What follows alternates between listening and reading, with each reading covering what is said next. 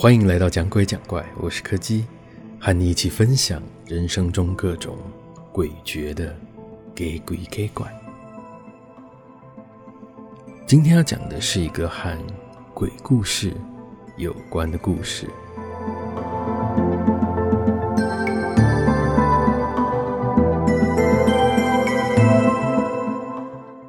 我其实一直以来就很喜欢跟恐怖题材相关的东西。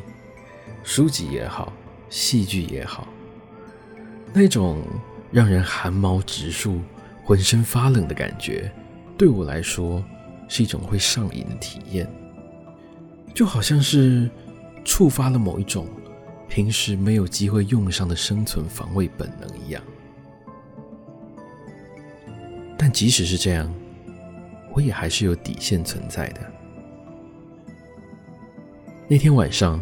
当室友们都已经躺在床上睡死之后，我一个人在电脑桌前戴着耳机，一边听着鬼故事，一边打着游戏，就这样一路打到了凌晨将近四点吧。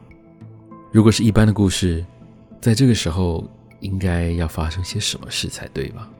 可惜的是，这毕竟是现实人生，那种戏剧化的剧情，我想大概一辈子也遇不上一次吧。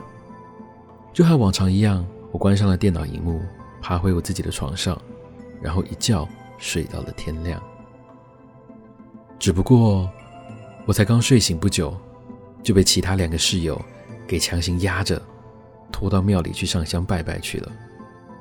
我本来还以为是因为农历七月鬼门开的关系，但他们两个却脸色凝重地否定了我的想法。其中一个室友说，他在凌晨两三点左右曾经又醒过来一次。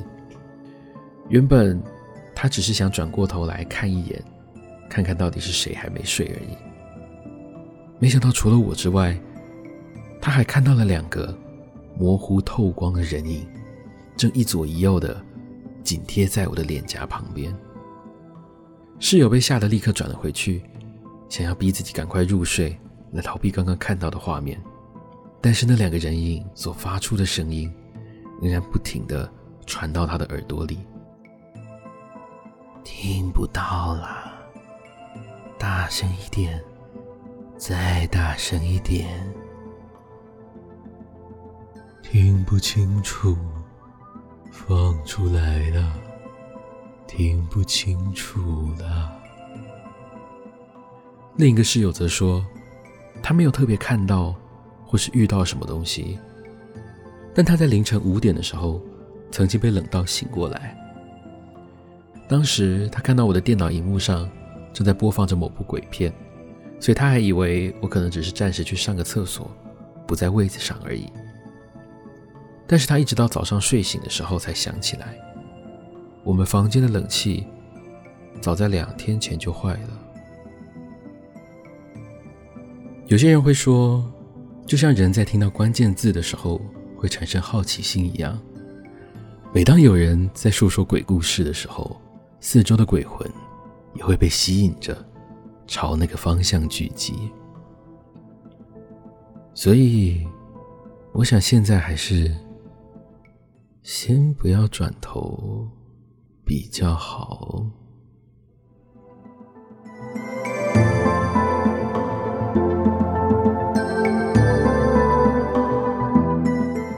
今天的故事就到这里告一个段落了。如果喜欢我们的节目，别忘了收听每周四的更新。我是柯基，我们下次见。